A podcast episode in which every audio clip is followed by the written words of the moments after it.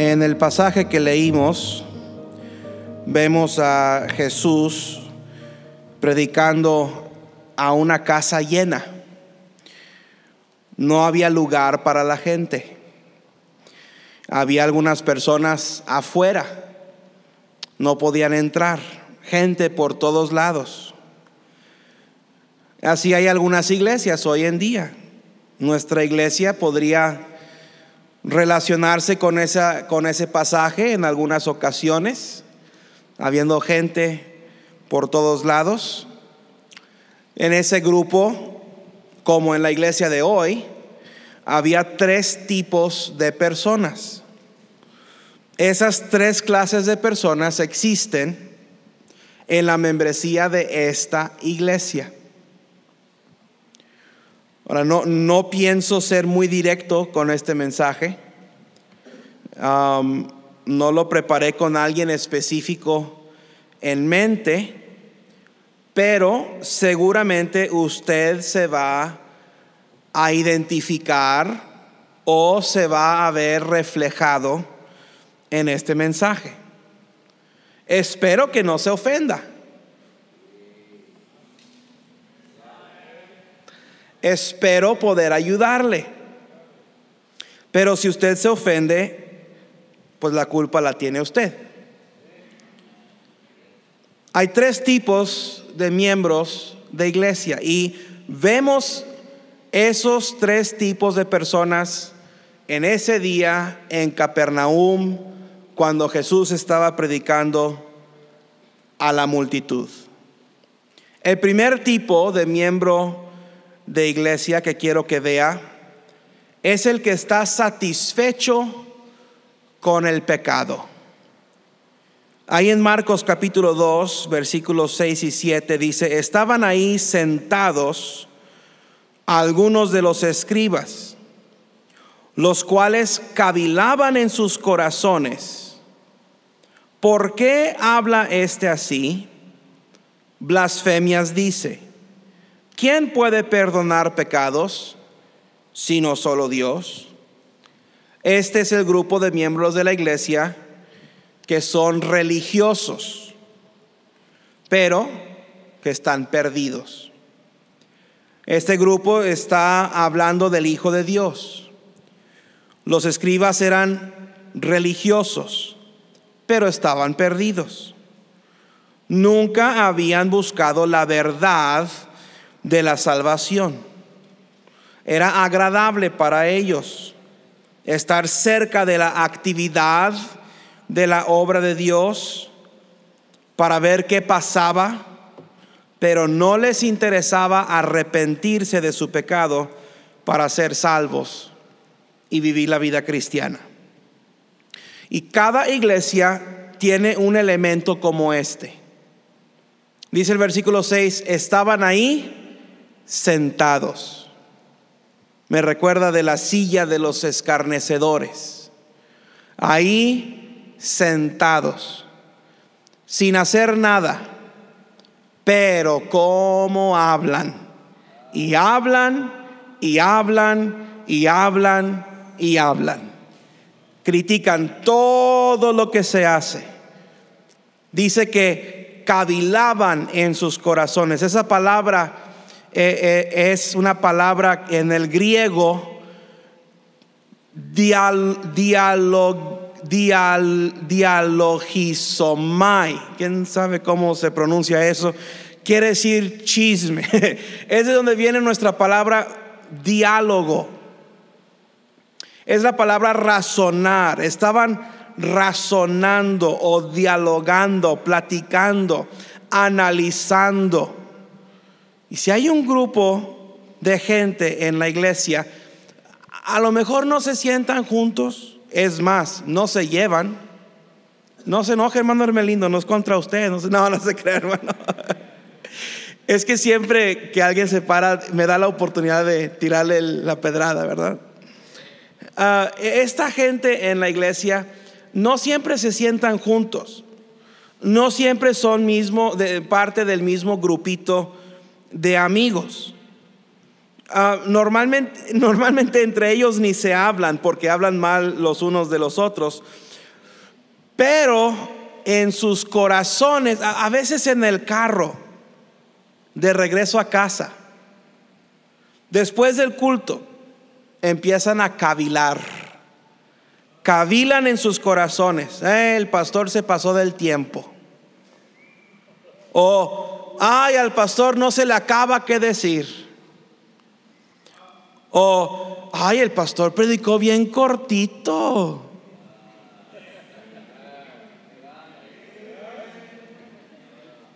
O, ay, el pastor se nota que no estudió. Ni valió la pena el esfuerzo de salir de la casa para escuchar un sermón tan cortito. Ay, el, hermano Elías dirige la música bien lento.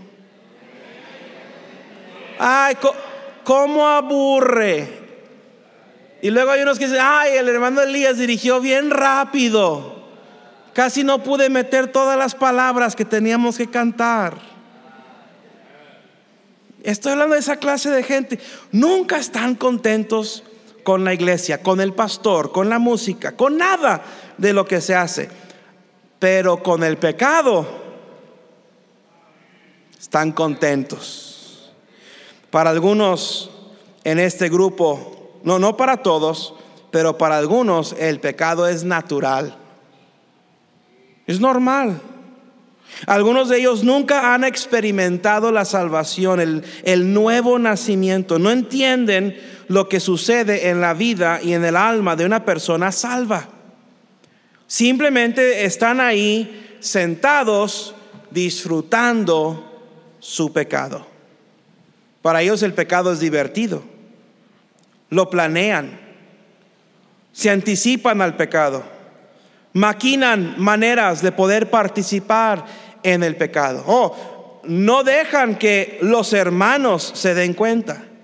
Su esposa no sabe, su esposo no sabe, sus papás no saben el pastor no sabe, pero el pecado es parte de su diversión. El pecado es atractivo. Nunca dejó de ser atractivo. No han aprendido a ver el pecado por lo que verdaderamente es. Peligro, dolor, separación, muerte. El pecado es normal. Increíblemente, así como la iglesia es parte de sus vidas, el pecado es parte de sus vidas. Es, es como si tuvieran una vida doble. Igualmente contentos, sentados en la iglesia como sentados en el pecado. Son religiosos profesionales. Saben qué decir, saben cómo vestir, saben cómo caminar, por fuera, por fuera todo bien, pero son sepulcros blanqueados llenos de muerte y descomposición. No solo eso, sino que el pecado es aceptable. Ellos no solamente participan en el pecado, sino que es aceptable para ellos que otros participen en el pecado. Por eso muchas veces estas personas se juntan en la iglesia, se encuentran. Por eso hay parejas jóvenes que se conocen se casan en la iglesia, pero después de casarse, nunca los volvemos a ver, porque no eran lo que aparentaban. Eran pecadores, igual que nosotros, igual que todos, pero ahí estaban sentados, religiosos, esperando la oportunidad de salirse y hacer las cosas a su manera. Y esa es la clase de miembro que la iglesia, esa es la clase de miembro de la iglesia que disfruta ver la desnudez en la tele. A veces miran pornografía en el celular o en la computadora. Esperan que la esposa salga de la casa por un rato para poder ver lo que quieran sin que ella los esté molestando. Tienen a sus modelos de pornografía favoritos. Se saben sus nombres, saben en qué páginas de internet encontrarlas, saben cómo hacer búsquedas con palabras claves para siempre sacar esa clase de pecado preferido. El pecado es parte de su vida en estos miembros de la iglesia. No hay convicción, no hay arrepentimiento, no pasan al frente durante la invitación, el Espíritu Santo no les habla porque no tienen al Espíritu Santo. No hay remordimiento para ellos, es normal. La, iglesia no es una vida cambiada, es parte de la vida social de ellos. El pecado es parte de la vida de estos miembros de la iglesia. Y usted se sorprendería del número de miembros de iglesias bautistas fundamentales, independientes, ganadoras de almas, rajatablas, arrojamocos, chamusca, uh, chamuscacejas, mascatuercas, que frecuentan el pecado. Que el pecado es algo normal, es parte de su vida. No se imaginan su vida sin el pecado. Están satisfechos con el pecado lo disfrutan, lo buscan, lo desean. No importa si va en contra de la palabra de Dios. Tienen su propio compendio de reglas. Ellos deciden lo que es bueno y lo que es malo. Y lo que saben que es malo luego lo justifican. Es que me lo merezco. Es que me he portado bien por mucho tiempo, ahora me merezco un lujo, ahora me merezco un placer. Pero si te enfrentas con esos miembros de la iglesia y les preguntas sobre su salvación, te van a contestar como me contestó la señora María el jueves en la noche. ¿Te acuerdas Jesús?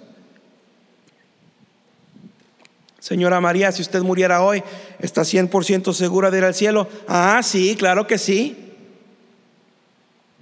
Y si usted llega al cielo y Dios le pregunta por qué debería darle permiso a entrar a mi cielo, ¿qué le diría? No, pues yo me lo gané. ¿Por qué?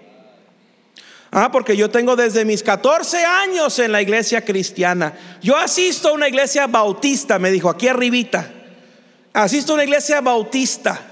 Todos mis hijos son cristianos, todos mis nietos son cristianos. ¿Usted es bautista? Sí, yo soy bautista también, dice. ¿Y en quién está confiando para ir al cielo? No, pues yo me lo gané. Yo soy bien cristiana, yo tengo a mi Cristo, dice. Yo tengo a mi Cristo, yo tengo mi fe. Más perdida que cualquier monja en cualquier eh, iglesia católica. A propósito, miembro de una iglesia bautista pastoreada por un graduado de nuestro instituto y ex miembro de esta iglesia por años asistiendo ahí no sabe si es salva. María iba rumbo al infierno, religiosa, asistiendo a la misma clase de iglesia donde se predica la misma Biblia que aquí, con las mismas convicciones que aquí, las mismas reglas que aquí, pero perdida. Y me temo que así hay demasiada gente sentadas en estas bancas ahora mismo. Religiosos por fuera, impresionantes, pero por dentro perdidos. Mire, Mateo 7.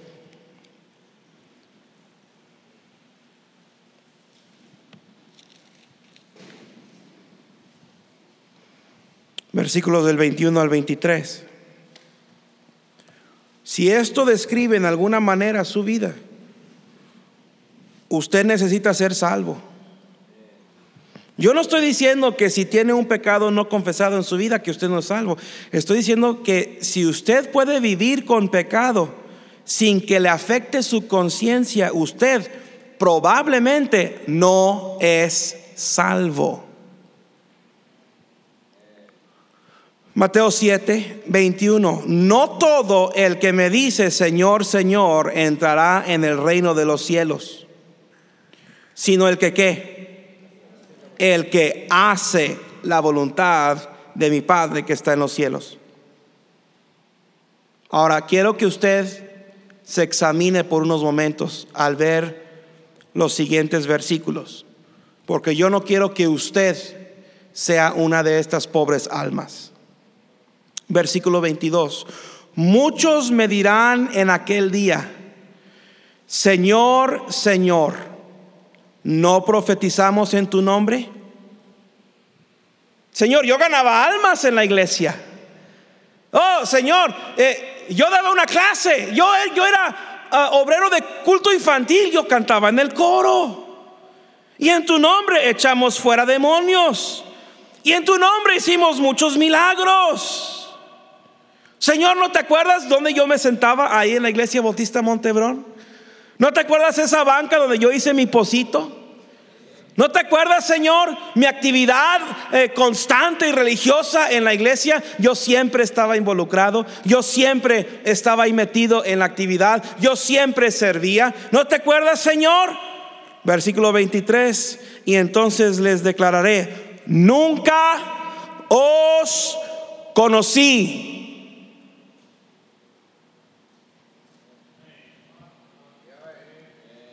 Apartaos de mí hacedores de maldad. ¿Qué tal? ¿Usted es uno de estos?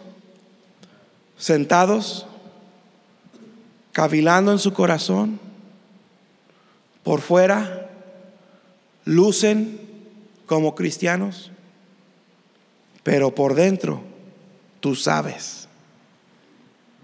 Tú sabes Tú sabes que estás perdido. Siguiente tipo de miembro de iglesia que quiero que vea es el que está satisfecho con la salvación. No se conforman, perdón, el primero está satisfecho con el pecado. Este está satisfecho con la salvación. Mire el versículo 4. Marcos 2, versículo 4. Y como no podían acercarse a él a causa de la multitud, descubrieron el techo de donde estaba y haciendo una abertura bajaron el lecho en que yacía el paralítico. Esta multitud, este grupo de personas, ese grupo por esa multitud tenía la culpa que el paralítico no podía llegar a Jesús. Y este grupo de miembros de iglesia es la mayoría. El segundo grupo es la mayoría. Y siempre estorban. No están sentados, pero estorban. Ahí están parados mirando nunca haciendo nada. Son salvos, pero eso es todo. ¿Cuánta gente había? Por todas partes. Y las iglesias están llenas de miembros que siempre están ahí, pero no contribuyen nada a la obra de Dios. Ni económica, ni físicamente. Simplemente ocupan espacio siempre estorban, insisten en ser parte, pero no hacen nada. Requieren recibir, pero no dan. Les digo, a lo mejor si usted se identifica, pues no se ofenda. O oféndase a mí que me da. Pero no estoy hablando a todos. Solamente estoy hablando a la mayoría. Pero es como aquellos que tienen décadas asistiendo a la iglesia, décadas, 10 años, 20 años y todavía dependen de una ruta para venir a la iglesia. No se ofenda conmigo, no son todos. A lo mejor usted no, no aplica esto, pero la mayoría. Que si no mandamos una camioneta, que si no mandamos un camión, no vienen a la iglesia. Dije que no se ofendiera. No, mire así. No estoy hablando de todos. No requieren transporte para ir al mercadito. Nadie va por ellos para ir al trabajo. Ah, cuando es la salida de la familia, cuando es tiempo de paseo, ¿quién pasa por ellos y los lleva al paseo? Oh, se van solitos, pagan su álamo, pagan su camión. Hay mucha gente agachada ahorita. Pero a la iglesia es que nos dejaron. ¿Tú quieres un niño de seis años? Ocupas que vayan por ti, que te toquen la puerta, que te levanten en la mañana. Eso, eso lo entiendo de los niños de la ruta. Una niñita que tienes que ir en la mañana, señora, despierte a su niña, la voy a llevar a la ruta. Eso lo entiendo de ellas. Pero usted tiene años viniendo a esta iglesia. No puede llegar por su propio bien. Están seguros de su salvación, pero el problema es que están satisfechos con su salvación. Esta es gente que nunca ha entregado su vida al Bueno, lo dicen que dicen que entregaron su vida, pero nomás lo dijeron, no lo hicieron. Lo prometieron, pero no cumplieron. De hecho, a lo mejor no son salvos. No quieren crecer en el Señor. No, no quieren crecer en su vida cristiana. No quieren avanzar y mejorar y madurar. Son niños, siempre consumiendo, pero nunca creciendo, nunca contribuyendo. De hecho, son los que se ofenden con esta clase de predicación. Sí. Están tan preocupados por ellos mismos que no viven para otros. Y cuando se les acusa, tienen mil y una excusas de por qué no se puede. Es que no se puede. No se puede. No se puede es que esta iglesia no me ayuda, como si fuéramos el gobierno, ¿verdad? Este gobierno no ayuda. Es que aquí no se trata con amor. Es que a mí no me toman en cuenta. Es que no me reconocen. Viven chillando porque nunca se les da el reconocimiento que piensan que se merecen. Ah, yo di mi vida a esta iglesia, yo di mi vida a Montebrón y nunca, ni, ni una vez me aplaudieron. Así hay algunos bien chupados y amargados por ahí, regados por todas partes. Yo estuve en Montebrón 69 años y medio. Y ni las gracias me dieron, ni las gracias te vamos a dar, lárgate, órale. Mismo pastor de la iglesia anda de ambulante. ¿Qué quieres que te aplaudamos por dos veces en toda la vida cortaste el zacate en la cancha? Llenaste el bautisterio un día en la tarde y por eso te tenemos que aplaudir. Bueno, ya, ya son amarguras que estoy sacando.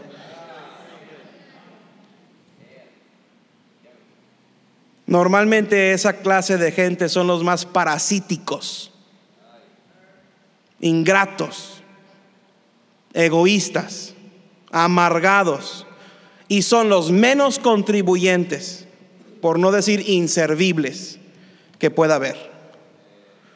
Cuando menos no están sentados, eso les podemos dar ahora sí el aplauso. Porque cuando menos están parados, pero aún parados no sirven Ah, y cuando se paran, no quieren que otro tome su lugar. Ese lugar es mío. Ese lugar me corresponde en el camión. Yo, esa banca es mía. Yo sé como si tú lo hubieras comprado. Siempre parados sin hacer nada. Y la mayoría del tiempo criticando. No visitan, no cantan en el coro, no trabajan en, en, ningún ministerio, no ayudan en la cuna, no apoyan en la limpieza de las instalaciones, no diezman fielmente, no dan para la construcción. Vienen el domingo por la mañana, de vez en cuando el domingo por la tarde y esperan que todo esté listo para ellos. No quieren ninguna responsabilidad, quieren tener los fines de semana libres, quieren, quieren quedarse eh, los, eh, dormidos el domingo, quieren libertad, no quieren venir el miércoles. Y esa es la clase de persona que le gusta sentarse hasta mero atrás.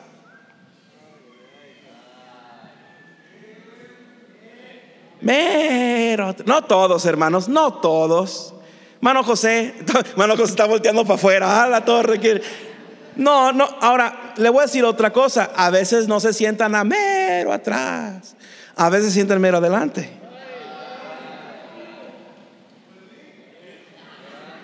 Y los de atrás le están tirando a los de adelante. A veces se sientan en medio. A veces están en la plataforma. Nunca están detrás del púlpito. No, nunca, no, nunca. No se me ofendan, hermanos. Estamos aquí, todos estamos aquí, ¿verdad? Sí, bueno.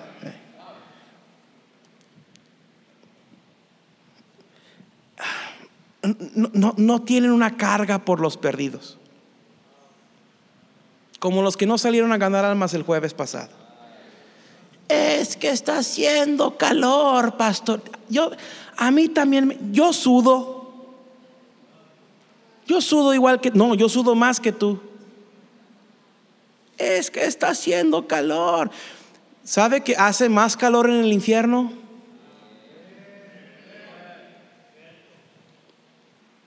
No apoyan la obra misionera. Y le digo algo, ese grupo compone alrededor del 60 al 80% de la iglesia promedio.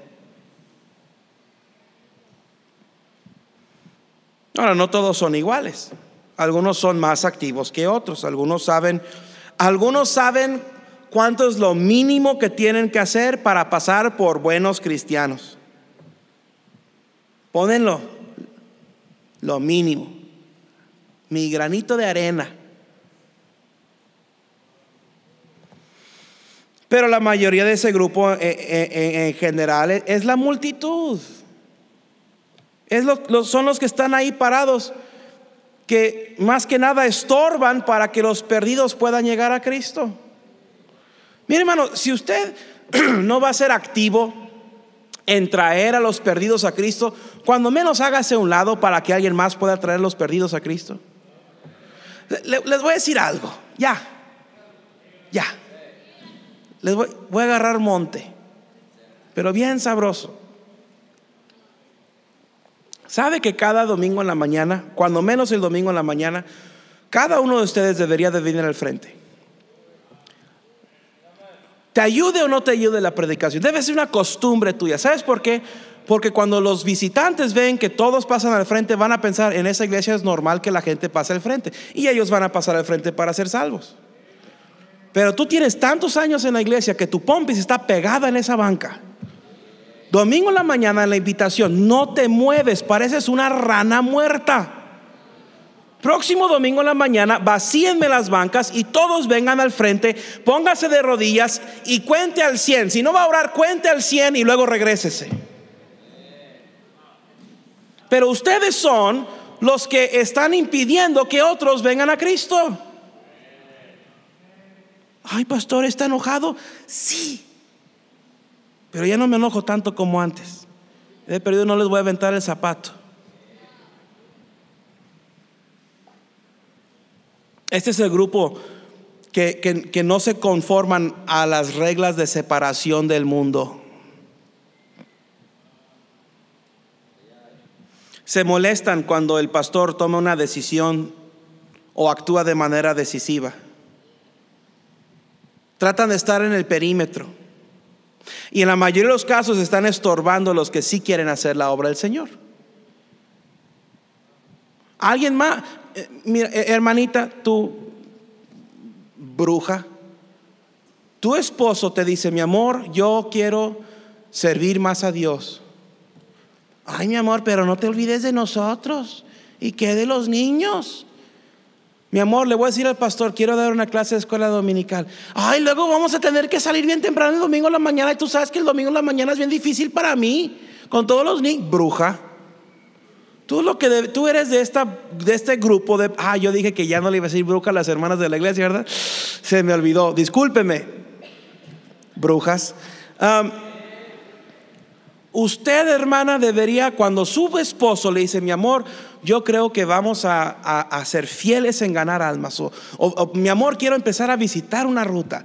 Dios le pone algo en el corazón de su esposo. Hermana, usted debería de saltar de gozo, debería darle gracias a Dios porque su esposo quiere hacer algo para Dios, porque su esposo, eh, lejos de decir, pues me voy a echar unas bien frías con mis amigos, está diciendo, yo quiero servir a Dios. Y usted debería de ponerse de rodillas y darle gracias a Dios con lágrimas en los ojos que su esposo tiene el deseo de hacer algo por Dios. Pero esta gente son los que estorban eso. Estorban. Ahí estaban escuchando a Jesús. Jesús le estaba predicando a la multitud, pero estaban estorbando a un grupo de cuatro hombres que querían traer un paralítico a Cristo.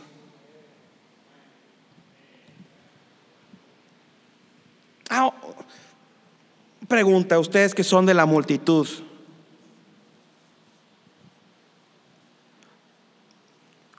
¿Usted está estorbando el esfuerzo evangelístico de su iglesia? ¿Es, ¿Es, usted de la multitud o es de los cuatro? ¿Ah? Es uno de los dos. Usted es o parte del problema o parte de la solución. ¿Cuál de los dos es? ¿Cuál de los dos es? Recuerde que el primer grupo de miembros son los que están satisfechos con el pecado, no son salvos. Por fuera tienen toda la apariencia, tienen el vocabulario, saben cómo vestir correctamente, tienen toda la fachada, pero por dentro no son salvos. No son salvos. Piensan que se lo ganan, no, no conocen doctrina, no han escuchado, tienen tantos años en la iglesia que piensan que por asistir a la iglesia, por eso son salvos.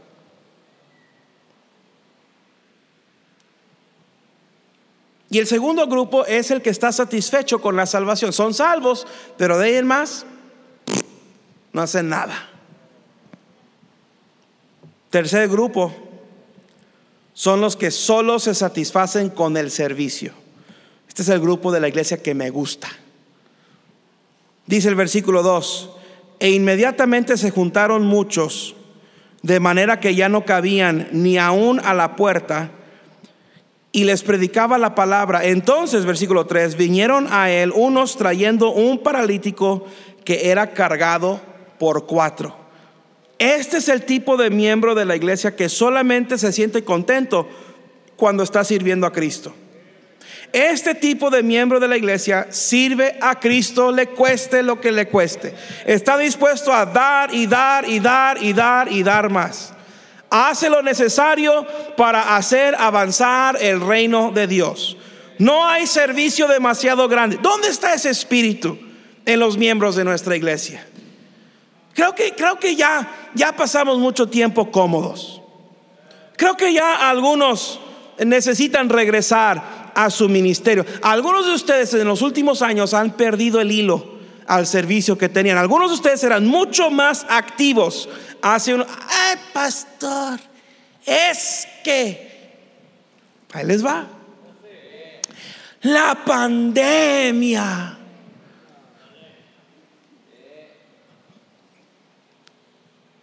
Pon tu mano aquí. Pon tu mano aquí. escucha. Tú sientes algo. Pon tu mano aquí, pon tu mano en el pecho, hazlo. Bolas rebeldes. ¿Sientes algo? ¿Lo sientes? Manny dice, no, pastor. ¿No sientes algo aquí? ¿No lo sientes? Narciso, pon tu mano en el pecho. Es una patada. ¿Sientes eso? Ese es el latido de tu corazón. Te tengo noticias. No te moriste en la pandemia. Estás vivo. ¿Tú, sabes que la pandemia ya pasó? No, pastor, pero ahí viene el otro. Ahí viene el del, el del chango, el del chongo. Ahí viene el virus del chango, el, el virus del mono. Mira, el virus del chango tú ya lo tenías porque la cara ya la tienes. No, pastor, dicen que ahí viene otro. Pues que venga otro. Le voy a decir algo. En esta iglesia jamás volvemos a doblar la mano a una supuesta pandemia. Quiero que me tiren en la cárcel por predicar el Evangelio. Nadie está diciendo amén. Algunos de ustedes nomás están, ay, ojalá y haya otra pandemia para que el pastor mande los cultos en vivo. Jamás, jamás vuelvo a mandar un culto en vivo de esta iglesia. Punto y aparte, por ningún motivo y ninguna razón. Brandon quería mandar su boda en vivo, le dije que no. No lo vamos a hacer, porque ustedes son de ese primer grupo y del segundo grupo, que nomás la quieren la vida suave, bien cachetones. Ay, pastor, es que es la nueva normalidad al infierno y al diablo con sus demonios, con la triste nueva normalidad. ¿Sabe cuál es la nueva normalidad? Que la gente se está muriendo, se está yendo al infierno. Esa es la nueva normalidad. ¿Sabe cuál es la, triste nueva normalidad? Que usted dejó de ganar almas. Antes no batallábamos para juntar 100, 110, ¿se acuerdan? 109. 120, no se batallaba. ¿Qué pasó? ¿Dónde estás? Si ha habido tiempo en la historia de esta iglesia que debemos de redoblar esfuerzos, es ya. Es ahora. Usted necesita tomar tiempo durante la invitación y quiero que deje su asquerosa banca y se venga para acá o voy a poner unas patadas a los que están ahí atrás y póngase de rodillas y diga, Señor, es tiempo, ya, me voy a poner en serio, te voy a servir, voy a hacer algo en la iglesia. No voy a ser del primer grupo satisfecho con el pecado, no voy a ser del segundo grupo satisfecho con la salvación, yo voy a ser de este tercer grupo, de los pocos, de los cuatro que llevaban al paralítico. Yo voy a ser de aquellos que nada me va a detener y que no me voy a echar para atrás y voy a sacrificar y voy a dar todo lo que se tenga que dar por tu bien, por tu obra, por tu causa. ¿Qué pasó con los pocos dedicados? ¿Y por qué tienen que ser pocos dedicados? ¿Dónde están los que están dispuestos a traer un pecador a los pies de Cristo, aunque le cueste trabajo, aunque tenga que salir? Salte, salte temprano de tu trabajo. Ya estuvo de excusas hubo 45 personas el, jueves en la tarde que detuvimos nuestro trabajo. Yo trabajé el jueves en la tarde, todo, todo el día trabajé el jueves. De las 8 de la mañana llegamos aquí, varios hermanos de la iglesia estuvimos trabajando todo el día, desde las 8 de la mañana, nos paramos a comer y a las, a las 6 de la tarde nos fuimos a bañar. Bueno, algunos se bañaron, yo me bañé. hermano Carlos se me hace que no se bañó, hasta la fecha y fuimos a ganar almas. No acepto tu excusa. No la acepto. Cambia tu horario. Dile a tu jefe, jefe, yo tengo que ir a cumplir en mi iglesia. A tal hora yo me tengo que ir para poder llegar a la reunión en mi iglesia. Y si tu jefe no quiere, llévalo a conciliación y arbitraje. Tengo unos buenos abogados que te pueden sacar una lana de tu jefe y te va a ir mejor. Cobran, pero le sacan una lana a tu jefe. Dile, es mi derecho como ciudadano. Es mi religión. Mira, triste mundo en el que vivimos. Cualquier joto, cualquier maricón. Ay, no, hay que respetarlos. Hay que respetar a las, a las lesbianas. Hay que respetar a los homosexuales. ay, los del género. Yo no tengo género, yo tengo sexo, yo soy hombre, soy masculino. ¿Por qué me están mirando así algunos? Ah, no existen los géneros. Hay dos sexos, masculino y femenino. Esta semana pasada le estaba yendo al hermano Andrés a llenar un, un formulario y dice masculino, femenino y luego decía otro. Hermano Andrés, ¿usted es masculino, femenino o es otro? Y el hermano Andrés me dijo, no sé, pastor. Pero bueno, ese fue otro asunto, ya tiene que arreglarlo él, unas hormonas o algo. Pero, pero a los homosexuales les tienen que dar trabajo aunque son homosexuales. ¿Y los cristianos qué? Dígale, yo el domingo voy a la iglesia, el miércoles voy a la iglesia, el jueves salgo a ganar almas. Si usted no me quiere dar trabajo, está bien, voy a buscar trabajo en otra parte. Luego algunos de ustedes son sus propios jefes. Tú pones tu propio horario y no puedes ir a ganar almas. Entiendo algunos de ustedes miserables, inservibles.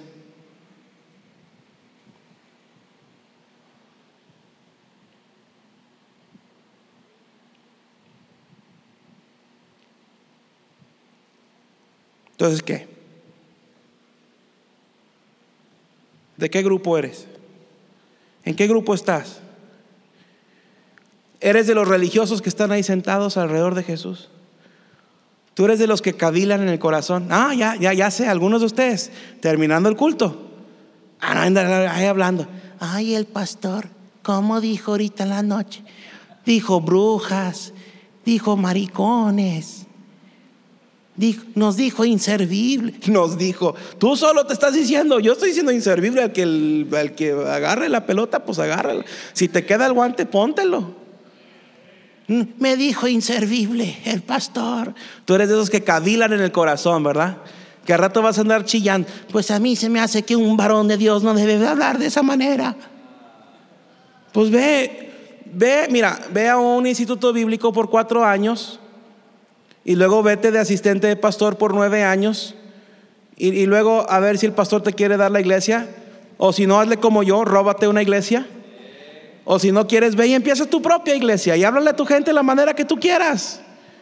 Nadie te tiene aquí a la fuerza. Mano Mariano, ¿usted está aquí a la fuerza? Dice que sí, que la hermana Juana lo trae. A ver, otro. ¿Quién más? No. Algunos. Ahí está. Hermano Mariano, no llore, por favor. Luego están esos de los, los que cavilan. Tú eres de ese grupo. Qué vergüenza. Qué vergüenza ser de ese grupo de la iglesia que nomás se la pasan platicando de otros. No sirven para nada. Arreglan los asuntos en las vidas de los demás menos en sus propias vidas. Tú tienes más problemas que un libro de matemáticas. Y anda, eso fue chistoso, ríanse. Bola caviladores cavilantes, cavilosos. Luego, o que, tú eres de, de la multitud. Es que te sientes cómodo porque son la mayoría. Que ni sí ni no. Tú eres salvo, pero no haces nada. No levantas ni este dedito para que otro sea salvo. ¿De qué grupo eres? Es tiempo de que ya te decidas. Ya. Ya escuchaste mucha predicación. Mire, yo ya no sé qué predicar. Yo estoy repitiendo predicaciones de hace unos años.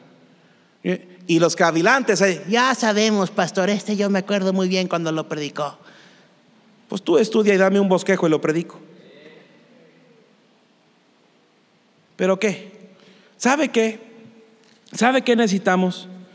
Necesitamos el tipo de miembro de iglesia que acomoda su horario a las actividades de la iglesia. Es lo que hago yo. Sí, pastor, pero le pagamos por hacerlo. Y aunque antes de que me pagaran por hacerlo, lo hacía. Y aquí hay mucha gente que lo hace. Este es el, este tipo de miembro de la iglesia que sale a ganar almas, aunque, aunque haga 40 grados o 4 grados. Sale a ganar almas aunque esté enfermo, aunque tenga COVID y se lo pega a todo el mundo para que se vaya más rápido al cielo. Sale a ganar almas aunque esté cansado. Esa es la excusa más miserable, más mediocre. Es que estaba cansado. ¿Cansado de qué? De toda la gente que se juntó ese día, solo cuatro hombres estaban dispuestos a traer a un pecador a Cristo. Solo cuatro encontraban satisfacción en servir. Solo cuatro se preocupaban por las almas, almas perdidas. Yo me pregunto si en esta iglesia no existe ese mismo porcentaje. No quisiera pensarlo. que solo haya cuatro personas en esta iglesia verdaderamente entregadas a servir a Cristo. Pero cuánta gente, cuántas almas alcanzaríamos. Si durante el reporte de evangelismo personal, en lugar de dos por aquí y cuatro por allá, y cinco de este lado se pusieran de pie, si todos un domingo en la noche se pusieran de pie, y si todos levantarían un dedito, o dos, o seis, o cuatro, ¿cuánta gente no sería salva? ¿Cuánta gente no sería bautizada? ¿Cuánta gente no serían discípulos? ¿Está usted satisfecho? Algunos están satisfechos con su pecado. O lo tienes bien escondido. Nosotros no sabemos cuál es tu pecado. Nos tienes bien engañados. Porque por fuera te vemos como un cristiano sano, pero por dentro tú sabes. ¿Cuántos están satisfechos? siendo cristianos del pellejo para afuera, pero en sus corazones saben que no son salvos. ¿Cuántos están satisfechos con la salvación? Tú eres salvo, oh, gracias a Dios, tienes seguro contra incendios, no te vas a ir al infierno. Pero aparte tu salvación en Cristo, no tienes nada. No sirves. Usted, ustedes de los que están satisfechos únicamente cuando están haciendo algo para Dios. Esa es la clase de cristiano que quiero ser yo. Que Dios ponga en mi corazón un estorbo, una molestia, un aguijón, por solamente estar satisfecho sirviéndole, trabajando en la obra, ayudando a otros siendo de bendición. ¿No está cansado usted de lo mismo? Cada semana venir, sentarse más o menos en el mismo lugar, cantar más o menos los mismos himnos, escuchar más o menos la misma predicación y que su vida sea lo mismo semana tras semana tras semana. ¿No quisiera usted ser parte de ese grupito de los cuatro que hace una diferencia, que altera la situación. Imagínense, ahí está Jesús predicando y de repente de arriba se empieza, algunos han dicho, imagínese el dueño de esa casa, ¿cómo se habrá enojado? No, esa era la casa de Jesús. Lea el versículo 1. Dice que Jesús estaba en casa, esa era su casa. Ahí es donde él vivía. Imagínese que alguien llegue en un helicóptero y empiezan a quitar las láminas de allá arriba. Ya que estén arriba, alíjenlas, por favor, y eh, pónganle impermeabilizante porque ya hace falta. Pero que empiecen a destapar ahí y que bajen a un paralítico. Imagínese. Wow, ese sería un, un servicio emocionante, algo diferente lo contaríamos por mucho tiempo, todos en su estado de WhatsApp, en su estado de, Facebook, lo pondrían ahí porque mira nada más lo que pasó, algo diferente, pero no algunos de ustedes, siempre es lo mismo y lo mismo y lo mismo. Tú no te acuerdas de lo que se predicó en la, mañana porque para ti fue lo mismo que siempre se, que se predica. Qué vida cristiana tan triste. No es tiempo de cambiar. No es tiempo de hacer algo diferente. En su invitación deje su lugar. Venga al frente. Diga, Señor, aquí estoy. Úsame.